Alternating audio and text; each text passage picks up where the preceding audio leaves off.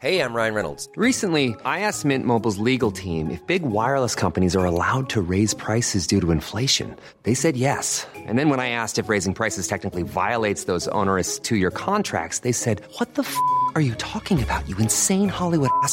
So to recap, we're cutting the price of Mint Unlimited from $30 a month to just $15 a month. Give it a try at mintmobile.com slash switch. $45 upfront for three months plus taxes and fees. Promo rate for new customers for limited time. Unlimited more than 40 gigabytes per month. Slows. Full terms at mintmobile.com. Letras Libres presenta Cine Aparte con Fernanda Solórzano. Bienvenidos a Cine Aparte. Gracias por darle play a esta nueva entrega. Como saben, desde que comenzó la pandemia, varios festivales internacionales y, y, nacionales han experimentado con el formato en línea y esto ha funcionado bastante, bastante bien. Más allá de que el paso se dio como consecuencia de un evento trágico, trajo muchos beneficios, sobre todo las audiencias, audiencias que normalmente no pueden viajar o desplazarse tan fácilmente y dejar sus actividades para ir a un festival de cine. Ahora es posible seguir la programación del festival en línea durante los días en los que se celebra, desde cualquier lugar de la República hablando de México. Y también ha sido algo beneficioso para quienes nos dedicamos profesionalmente a analizar y comentar cine. Parte de, de, nuestro trabajo consiste en cubrir festivales, pero eh, en lo personal siempre me quedo con la sensación de que las películas de las que hablo quizá no van a llegar nunca a salas o van a llegar meses o años después del de, de festival.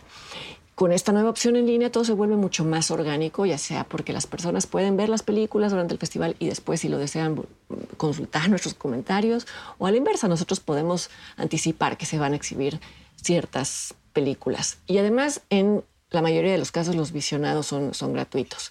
Eso sí, hay un límite de, visionados y las películas están disponibles uno o dos días a lo más, pero esto también es parte de los festivales presenciales, esto también ocurre cuando se realizan en el mundo real y parte de la experiencia es prepararse, revisar la programación, elegir lo que uno quiere ver y hacer todo lo posible para asegurar un, un boleto o en este caso un, un visionado. Si no han asistido a un festival en línea, ya sea porque no conocían esta, esta posibilidad o porque no les parecía atractiva, de verdad les sugiero que lo hagan porque parte de lo que define a los festivales de cine es que exhiben películas muy fuera de lo común y que no van a poder ver eh, tan fácilmente después. Y bueno, para ejemplificar todo, todo lo anterior, tanto las películas como lo de los festivales, elegí hoy comentar una película muy inusual que es parte de los largometrajes internacionales del Festival de Cine de Monterrey. Este es un festival que lleva ya 17 ediciones, que ha programado muy buenas películas. Yo tuve el gusto de ser jurado de una de estas ediciones hace ya, hace ya varios años. Este año se va a llevar a cabo del 16 al 29 de agosto. Pero bueno, para no retrasar más el comentario de la cinta, hacia el final de la cápsula les diré en dónde pueden consultar la programación y en dónde pueden ver las películas programadas. La, la, película a la que me refiero se titula Feast, que se podría traducir como festín, como banquete. Es el primer largometraje del director holandés Tim Leyendecker. Y como ya mencioné, es una película inusual, desafiante, perturbadora, que puede incomodar a algunas personas porque se niega a dar un mensaje, y pongo mensaje entre comillas, porque esto se suele entender como moraleja. Yo creo que las películas no tienen por qué dar una moraleja.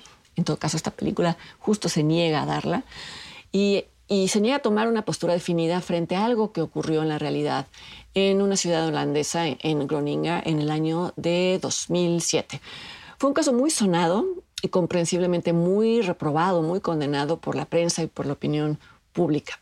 Se trató de la detención de tres hombres que durante una fiesta agregaron éxtasis líquido y una droga relajante conocida como GHB en la bebida de los asistentes, para después, cuando estuvieran en un estado de indefensión, tanto física como emocional, inyectarlos con su propia sangre, la, la sangre de los, de los huéspedes, de los anfitriones, sangre que estaba infectada con el virus del SIDA, con el VIH.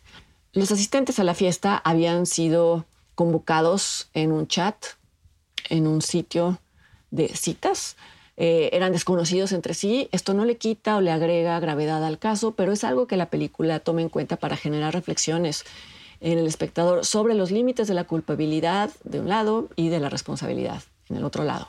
que habría que reflexionar, se preguntaría cualquier persona que en su momento se enteró del caso o que se esté enterando en este momento.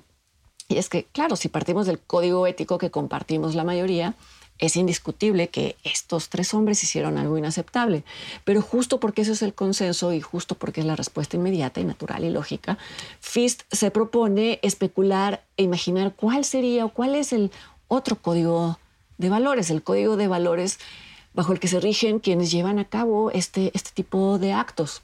La película se centra en estos tres personajes, pero este es un ejercicio de especulación que fácilmente podría incluir a otro tipo de criminales, aunque la película, esta película se, eh, no, no llama criminales a sus protagonistas porque es parte de no tomar una postura ante ellos. La forma en la que Tim Leyendecker abordó el caso con el fin de indagar este otro universo ético o antiético, si así lo prefieren, es a través de siete viñetas en formato de falso documental, cada una fotografiada por un distinto director de, de fotografía.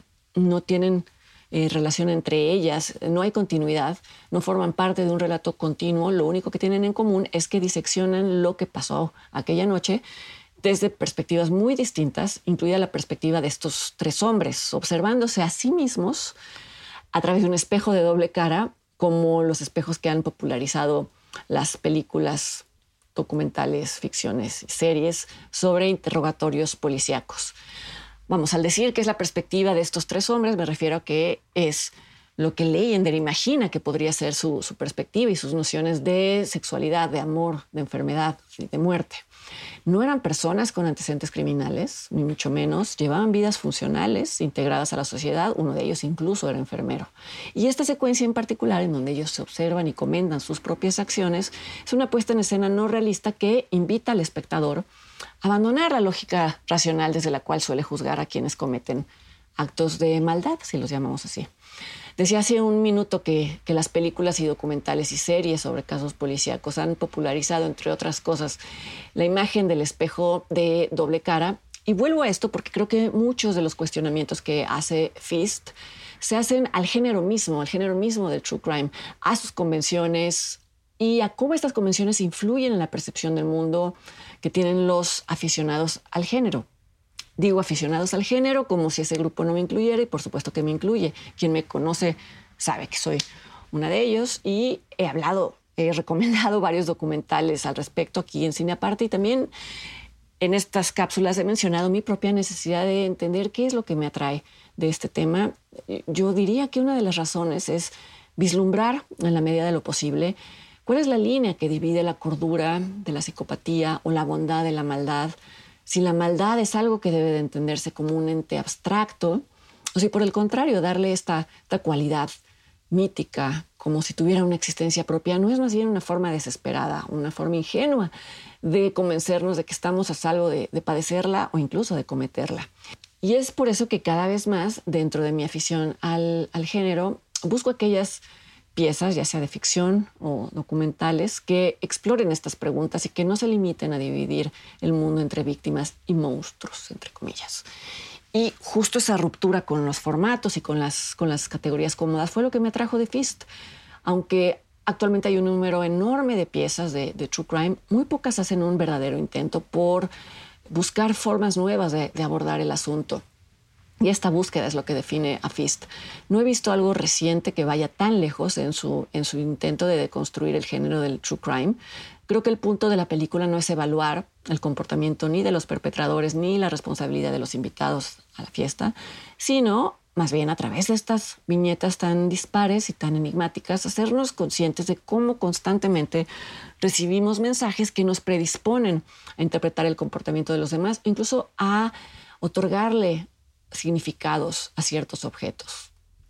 Para concluir, pongo un ejemplo de todo esto, un ejemplo que es la primera secuencia de la película. En ella se ve a una agente de policía completamente inexpresiva que va colocando sobre una mesa los objetos encontrados en la escena del crimen, es decir, es decir en, la casa en la que se celebró esta, esta fiesta, esta orgía.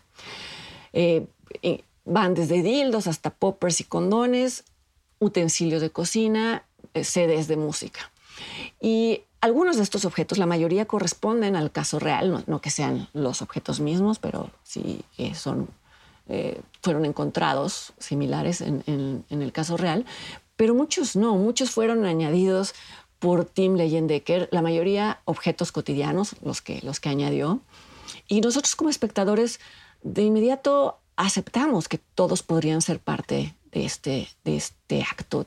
Todos nos parecen vinculados y todos nos parecen muy representativos de una fiesta, de una fiesta gay. Todos nos parecen objetos sospechosos.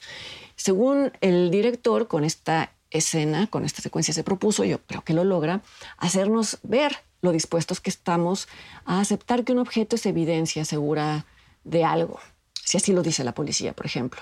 Es decir, nos hace ver el riesgo de caer en las trampas de considerar que un objeto es sospechoso por asociación, por vinculación y, llevado más lejos, también de creer que personas son culpables por asociación. Este es el fin de esta viñeta. Todas las demás tienen un fin distinto, cada una distinto, tiene un efecto distinto. Fist del director holandés Tim Leyendecker eh, como ya dije, es parte del Festival de Cine de Monterrey y se va a poder ver del viernes 20 al domingo 22 de agosto por la plataforma Cinepolis Click sin costo. Está limitada a 500 visionados, entonces hay que estar preparados.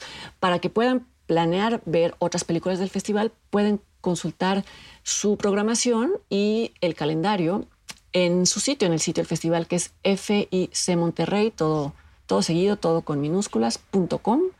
Y yo los invito para que me acompañen la siguiente semana aquí en otra entrega de Cine Aparte. Hasta entonces.